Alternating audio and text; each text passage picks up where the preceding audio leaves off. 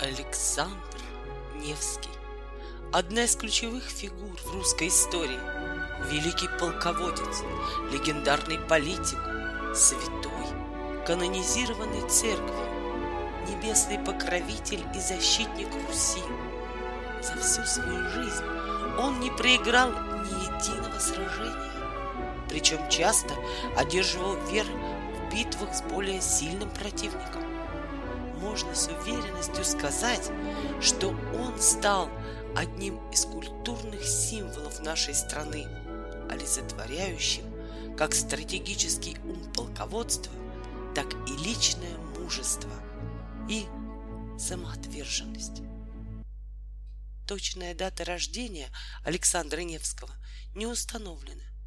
Принято считать, что он родился 13 мая 1221 года в Переславле-Залесском. Он был вторым сыном в семье, старшим братом его был Федор. Александр Невский является прямым потомком первых русских князей Рюриков, причем как по отцовской, так и по материнской линии. Его отец Ярослав Всеволодович, князь Новгородский, Переславль-Залесский, великий князь Владимирский. Дед по отцовской линии Всеволод Большое Гнездо, который в свою очередь являлся сыном Юрия Долгорукова, а тот сыном Владимира Мономаха. Дед Юрия Долгорукова Ярослав Мудрый, который был сыном Владимира, тот сыном Святослава, а тот сыном Игоря. Мать Торопецкая княжна Ростислава Мстиславовна, чьи предки по отцовской линии также являются прямыми потомками Владимира Мономаха. По одной теории мальчик получил свое имя в честь великомученика Александра. И действительно, в тот период на Руси детям чаще всего давали имена по святцам. Календарь с указанием имен празднуемых святых на определенную дату. Считалось, что таким образом младенец приобретает небесного покровителя. По другой версии, новорожденный князь получил свое имя в честь Александра Македонского. Эта теория также не лишена оснований, так как удивительным образом на Руси были распространены некоторые сюжеты, связанные с личностью Александра Македонского. Например, известен художественный образ Вознесения Александра Македонского, который часто встречается как в народных росписях, так и барельефах ранних храмов, например, Дмитриевского собора во Владимире. Возможно и то, что обе версии верны, и родители князя, выбирая имя из доступных по святцам, остановились на том, что напоминало одновременно и о великом полководце древности. Детство великого полководца пришлось на времена затяжных и кровопролитных войн, поэтому дети взрослели очень быстро. Уже в три года Александр прошел обряд княжеского пострига, то есть посвящение в воины.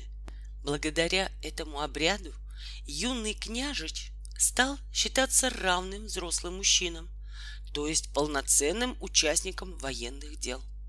Важно отметить, что вплоть до конца Средневековья социального института детства и даже самого понятия «ребенок» в современном смысле не существовало.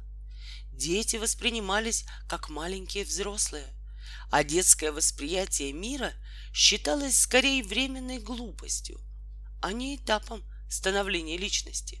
К совсем маленьким детям относились скорее снисходительно, а вот после посвящения воины, когда мальчика сажали на коня и давали в руки оружие, отношение резко и кардинально менялось.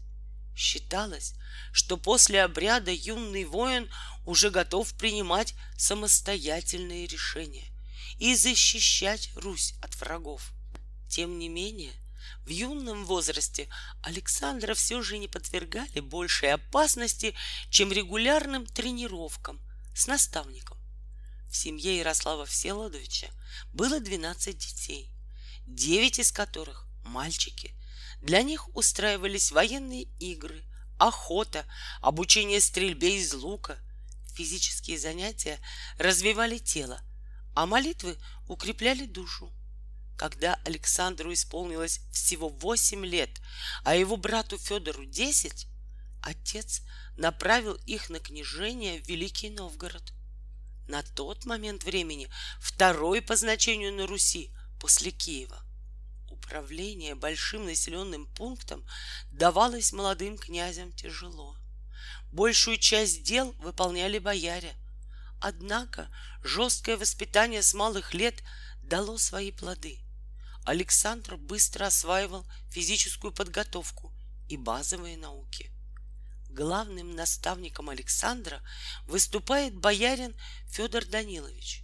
Именно он помогает мальчику осваивать грамоту, историю, этикет. Для изучения правовой системы князь регулярно присутствует на судах, выслушивает жалобы людей и помогает решать конфликты – основной упор в образовании юноши делался на военную тактику, правила боя и конное искусство.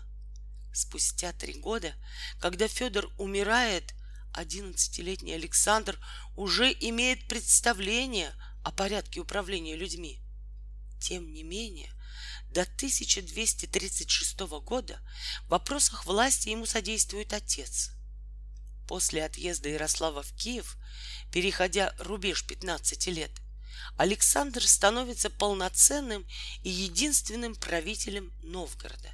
Перед отъездом Ярослав Всеволодович собирает вече и вручает сыну меч, символ наместника, со словами «Крест будет твоим хранителем и помощником, а меч твоею грозою Бог дал тебе старейшество между братьями.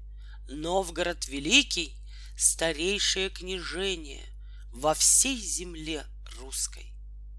Впервые князь вступил в брак на рубеже 19 лет. Он женился на дочери полоцкого князя Александре Бречеславовне, она же Пороскева. Ее отец, Бречеслав Василькович, был витебским князем — последним из династии Рюриковичей. Этот союз строился не на выгоде, а на личных чувствах молодых людей, что в тот период было довольно распространенной практикой в княжеской среде, в отличие от последующих времен, когда браки стали заключаться в основном по политическим причинам. Тем не менее, после женитьбы Александр также стал ответственным и за защиту полоцких земель, перешедших ему от жены. Интересно, что Александра Брячеславовна была крайне образованной женщиной. В Полоцком княжестве не принято было воспитывать княжон в духе затворничества. Наоборот, им давали широкое образование, а, например, жена самого Бречеслава заменяла его во время его отсутствия в городе, являясь его первой помощницей и доверенным лицом. Некоторые историки полагают, что через какое-то время Александр женился повторно на княгине Вассе. Однако про Вассу практически невозможно найти никакую информацию. Более того, есть версия, что ее возникновение в биографии князя и вовсе ошибка. Возможно, Василиса Дмитриевна, княжна Ростовская, это сноха княгини Александры, то есть жена третьего сына Александры и Александра, Андрея Александровича Городецкого. Похоронены же обе были в одном и том же Успенском княгинином монастыре во Владимире. А после очередной войны или набега обе они оказались под одной могильной плитой. Первым же называть Васу второй супругой князя стал историк Карамзин. Всего у князя было пять детей, четверо из которых мальчики. Является ли их матерью Александра или Васса, доподлинно неизвестно. Но большинство источников все же связывают их с Александрой, что делает версию о существовании Васы – в принципе еще менее состоятельный. В 1237 году орден меченосцев объединяется с Тевтонским. Из благословения Папы Римского Григория IX под новым названием Ливонского ордена готовит вторжение на Русь. Предполагалось, что шведские рыцари с севера займут берега Невы, а датские и немецкие атакуют с запада и завоюют Изборск, Псков и Новгород. Захваченные земли отойдут завоевателям, а новгородцы будут обращены в католичество. Одной из самых известных битв Александра считается Невская битва. Она же является его первым серьезным сражением. На тот момент, в 1240 году, Князю было всего 20 лет.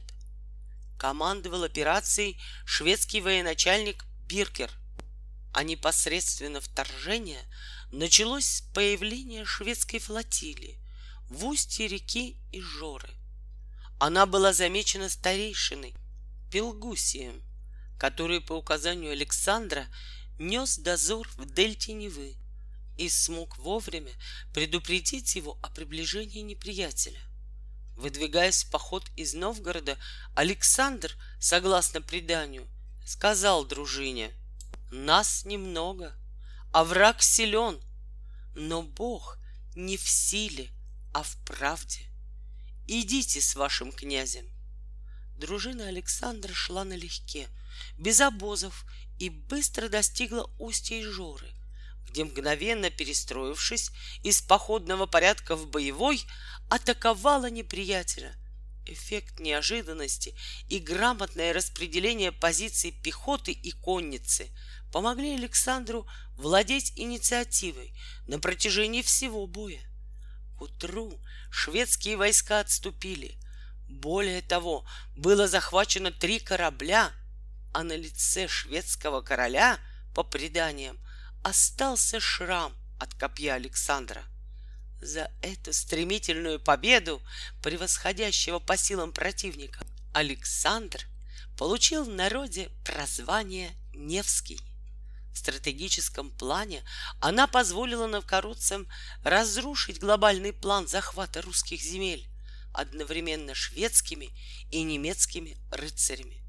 Теперь Новгород уже не мог быть окружен сразу с двух сторон и сохранил выход к морю. После грандиозного провала шведов немецкие крестоносцы стали более тщательно подготавливаться к новому походу.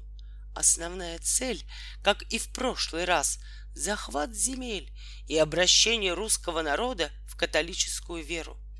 Второе наступление теперь надвигалось с запада и началось с захвата ливонскими рыцарями из Борска.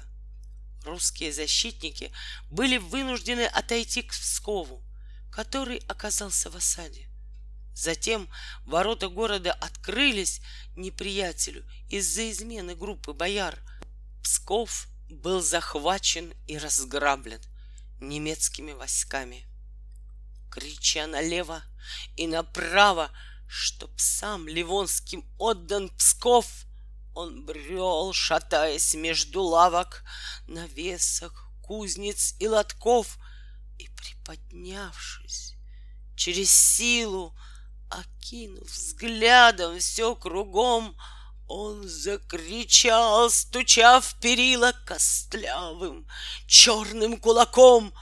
Был Псков, и нету больше Пскова. Пора кольчуги надевать, не то и вам придется скоро сапог немецкий целовать. Речь Анцифора из поэмы Константина Симонова «Ледовое побоище». На тот момент князь Александр с дружиной переехал в Переславль-Залесский. Новгородские бояре были обеспокоены укреплением власти Александра Невского и сделали все возможное, чтобы удалить его из города. Этой ситуацией как раз и воспользовались немецкие войска, которые осенью 1240 года быстро захватили Волжские земли Псков, Изборск и подошли к Новгороду почти вплотную. Псков был в оккупации полтора года.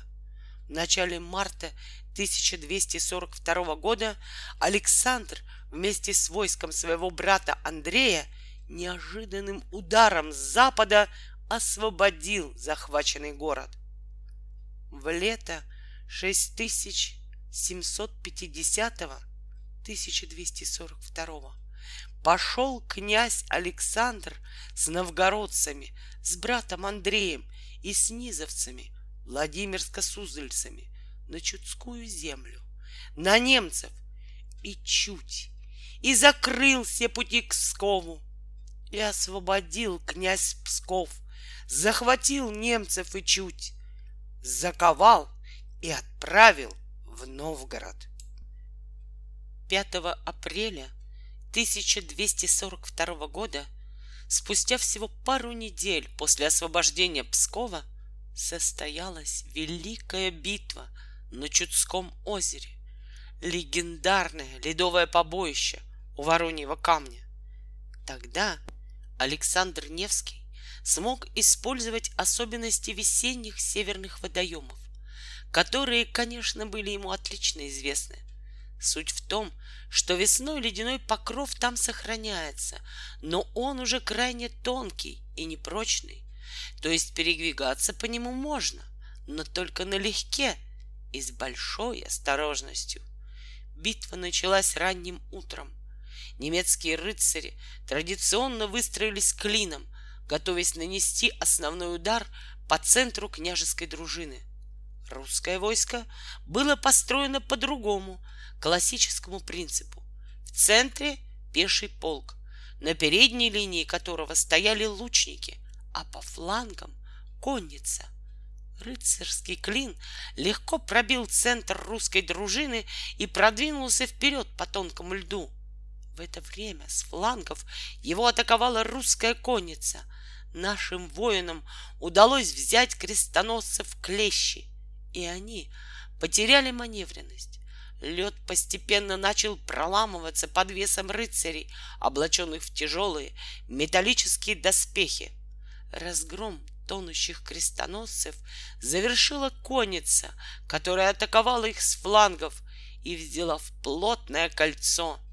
Рыцари, которые смогли убежать с поля боя, преследовали, в результате чего 500 ливонцев были убиты, а 50 взяты в плен. После бесславного поражения Ливонский рыцарский орден был вынужден заключить мирное соглашение и отказаться от притязаний на русские земли.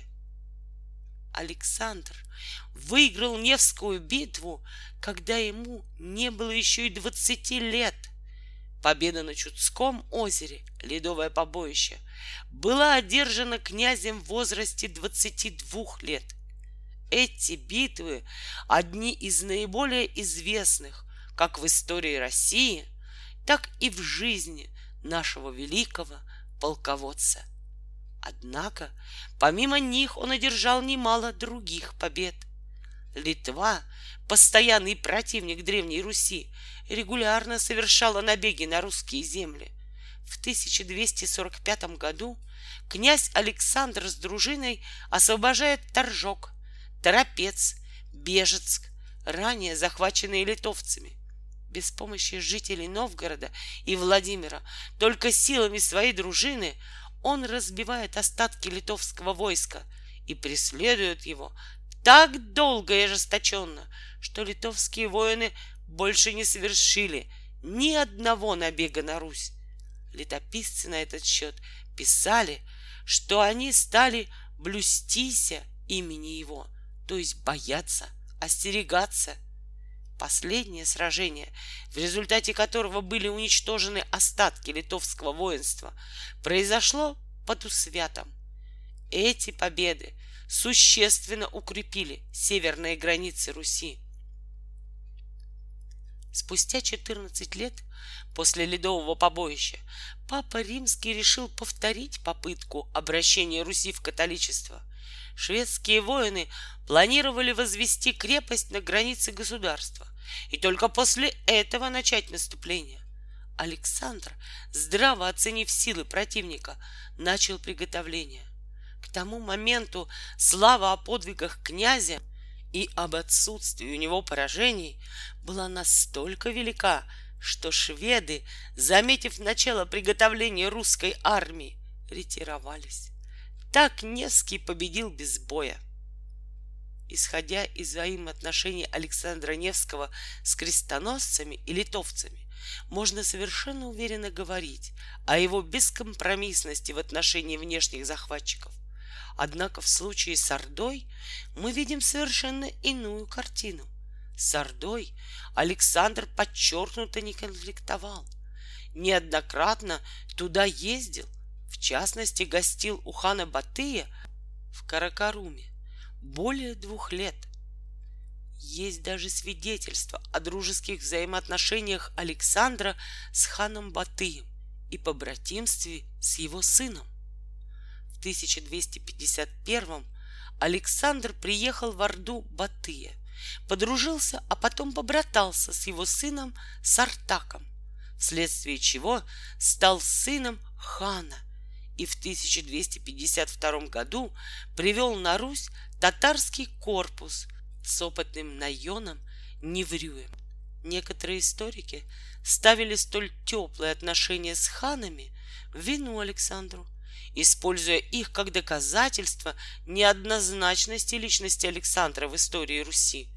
Другие, тот же Лев Гумилев, писали об этом аспекте биографии Невского как о свидетельстве его высочайшей дальновидности и таланта политика. Действия Александра трактуются как стремление установить мирные отношения с опасным и сильным соседом, избегая кровопролития и риска полного поражения, так как победить было заведомо невозможно. Все это довольно удивительно в контексте других событий жизни Александра. Почему бы тогда не установить дружеские мирные отношения и с Ливонским орденом, с Литвой, с Папой Римским? Ведь ни одна из выигрышных битв не давалась легко, и всегда был риск потерпеть сокрушительное поражение – Необычен и сам контекст его первой поездки в Каракарум.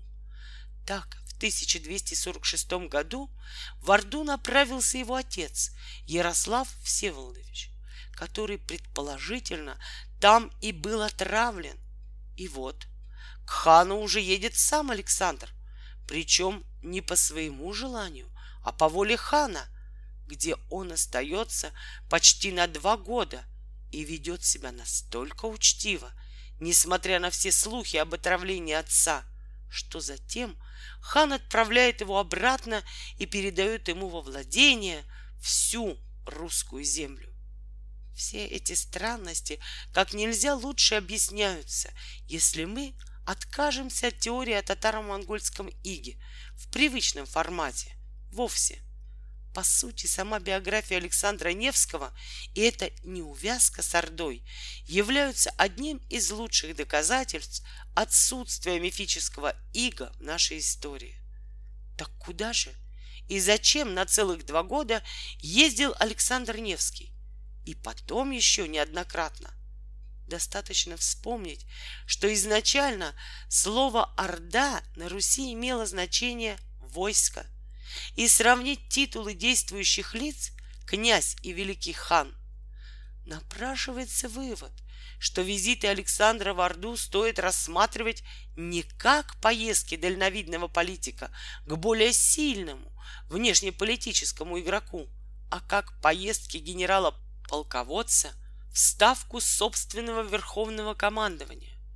Причем Орда, согласно этой версии, вовсе не враждебна Руси, что мы видим по собственным отношениям Александра с ханом, потому как во времена Иго, в кавычках, процветало на Руси хотя бы одно только зодчество, как миролюбиво относилась Орда к религии и культуре, завоеванных по свидетельствам о многочисленных браках между знатью Орды и Руси и прочее, прочее. Это всего лишь войско Великой империи размером с континент, которая исполняет, среди прочего, и регулирующая карательные функции, то есть борется с процессами распада, раздробленностью, попытками отколоть от державы пограничные куски. Ровно с тем же боролся и Александр на веренных ему рубежах северо-западной Руси, то есть на передовой, где эти проблемы стояли особенно остро. Именно этим объясняется и то, что одни русские города ордынцы проходили мимо, не трогая и спокойно оставляя их в своем тылу, а другие разоряли дотла. Набеги же чинили довольно нерегулярно, порой не являясь в русскую землю годами. Так может они — это те же мы, о чем говорят и оставленные современникам описания внешности ханов и картины битв, где невозможно опознать, кто русские, а кто ордынцы. Вернемся же к Александру, заслуги которого перед русской землей неоспоримы. Какой бы версии относительно сути Орды мы не придерживались. Именно Александр запланировал строительство крепости – на реке Шелоне для защиты Новгорода с запада.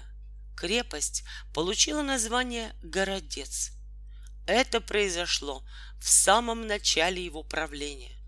По иронии судьбы, великий князь умер именно в городце. Александр Невский. Интересные факты.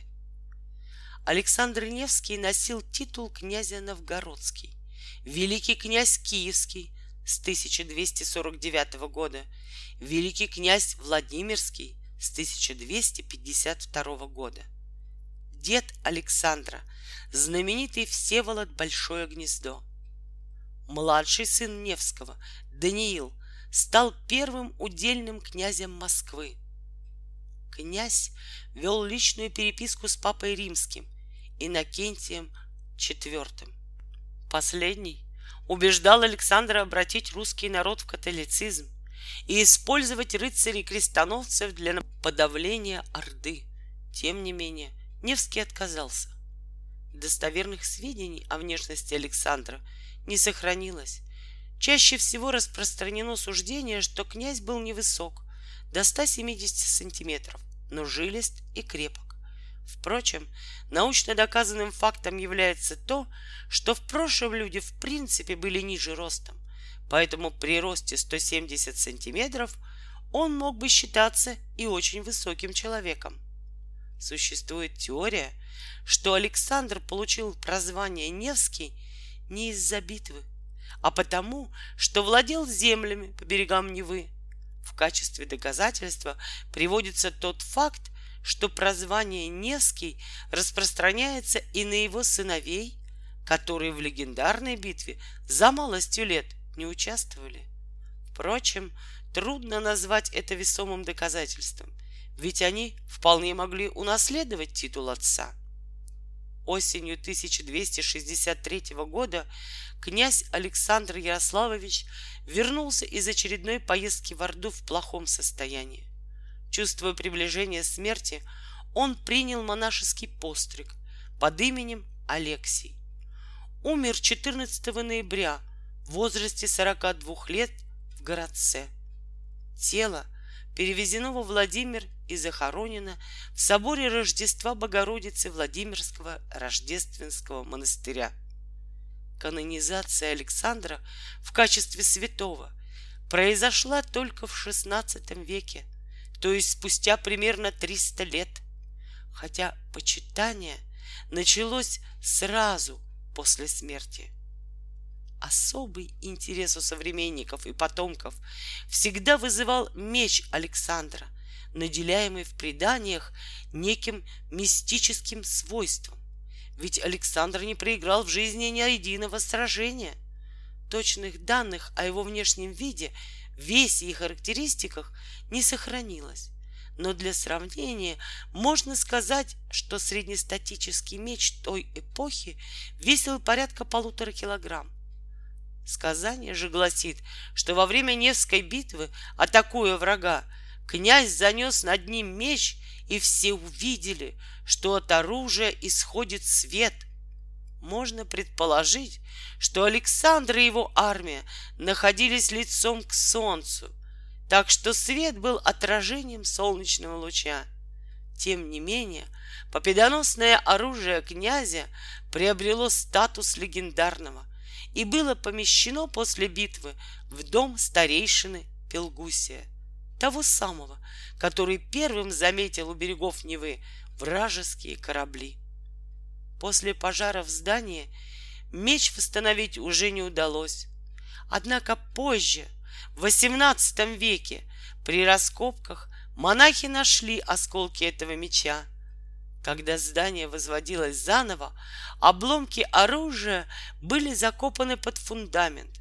Считалось, что меч должен был защищать возводимую церковь от бедствий. Примечательно, что с тех пор с постройкой действительно так ничего и не произошло. Во время Октябрьской революции документы храма были полностью сожжены, но сохранилась небольшая рукопись Андрея Ратникова, белого офицера. В документе он описывал и сам меч Александра Невского, и предсказание, что Россия будет несокрушимой до тех пор, пока меч князя хранится в родной земле. Церковное почитание великого воина и правителя началось сразу после его кончины есть предание о чуде, случившемся при его погребении. Когда митрополит Кирилл хотел вложить в руку покойного духовную грамоту, тот протянул руку как живой и взял ее самостоятельно. Официально церковь, высоко ценившая заслуги князя в сохранении православия на Руси, канонизировала Александра в 1547 году как святого благоверного князя который в годы своего правления руководствовался высшими христианскими добродетелями, а не корыстью или жаждой власти. В 1721 году Петр I решил осветить день заключения мира со шведами переносом мощей полководца из Владимира, где он был захоронен, в новую северную столицу Петербург. 30 августа 1724 года мощи были установлены в Троицком соборе Александра Невской лавры. В 1922 году саркофаг с мощами был скрыт и разделен. Так мощи отправили в Государственный музей истории религии и атеизма на территории Казанского собора, а серебряную раку в Эрмитаж – в настоящее время рака остается в Эрмитаже. Сами же мощи в 1989 году возвращены в Троицкий собор. Русские люди свято чтят заслуги князя Александра Невского перед Отечеством. Орден его имени являлся одной из высших наград Российской империи. с 1725 по 1917 года. Петр I намеревался учредить его в качестве награды за ратные подвиги, но Екатерина I использовала его для награждения гражданских лиц. В начале XX века этот орден был традиционной наградой государственным деятелям, которые посвятили служению России не один десяток лет. В 1942 году орден Александра Невского получил второе рождение. Он был учрежден указом Президиума Верховного Совета СССр как награда офицерам Красной Армии за личное мужество, отвагу и командование подразделением, которое обеспечило успех сражения. Период Великой Отечественной войны этот орден был вручен более 40 тысячам человек. После распада СССР орден остался в системе наград Российской Федерации, но до 2010 года не имел статуса, поэтому для награждения не использовался. Сегодня он является общегражданской наградой. Его дизайн соответствует дореволюционному виду. Именем великого полководца названы улицы и площади во многих городах России. Например, семипролетный мост в Санкт-Петербурге, лежащий через реку Неву. Кроме того, Александр Невский считается небесным покровителем Санкт-Петербурга. В литературе первое упоминание о князе появилось благодаря летописцу, его современнику. Святитель Дмитрий Ростовский написал труд «Житие Александра Невского», который относится к бесценным памятникам Древней Руси. В 1937 году Константин Симонов, автор романа «Живые и мертвые», написал поэму «Ледовое побоище», как предчувствие надвигающейся войны. В период с 1944 по 1948 года Алексей Югов писал популярную эпопею «Ротоборцы», в которой Невский показан как величайший политик и воин на Руси. В 1952 году Василий Ян опубликовал повесть «Юность полководца». В 1977 году вышла повесть «Господин Великий Новгород» Балашова, рассказывающая о жизни князя. В 1997 году Борис Васильев, автор произведений «А зори здесь тихие» и в списках не значился, издал роман «Александр Невский». Позже книга была переиздана и теперь называется «Князь Ярослав и его сыновья». В живописи образу Александра Невского уделено много внимания. Впрочем, достоверного прижизненного изображения князя не существует – Поэтому в большинстве современных полотен его облик близок к внешности Николая Черкасова, исполнившего главную роль в известном фильме Эйзенштейна Александр Невский, 1938 год. Эта кинокартина была отмечена Сталинской премией и имела оглушительный успех в годы Великой Отечественной войны – Самыми известными памятниками, посвященными великому князю, считаются скульптурная композиция на горе Соколиха в Пскове, монумент в Санкт-Петербурге, расположенный напротив входа в Александро-Невскую лавру, проект архитектора Валентина Казинюка, памятник, установленный в Великом Новгороде на набережной в 1985 году – еще один монумент находится в центре города, напротив церкви Бориса и Глеба. Подробнее о жизни и деятельности Александра Невского, а также публикации и статьи о нем вы можете на сайте Александр Невский.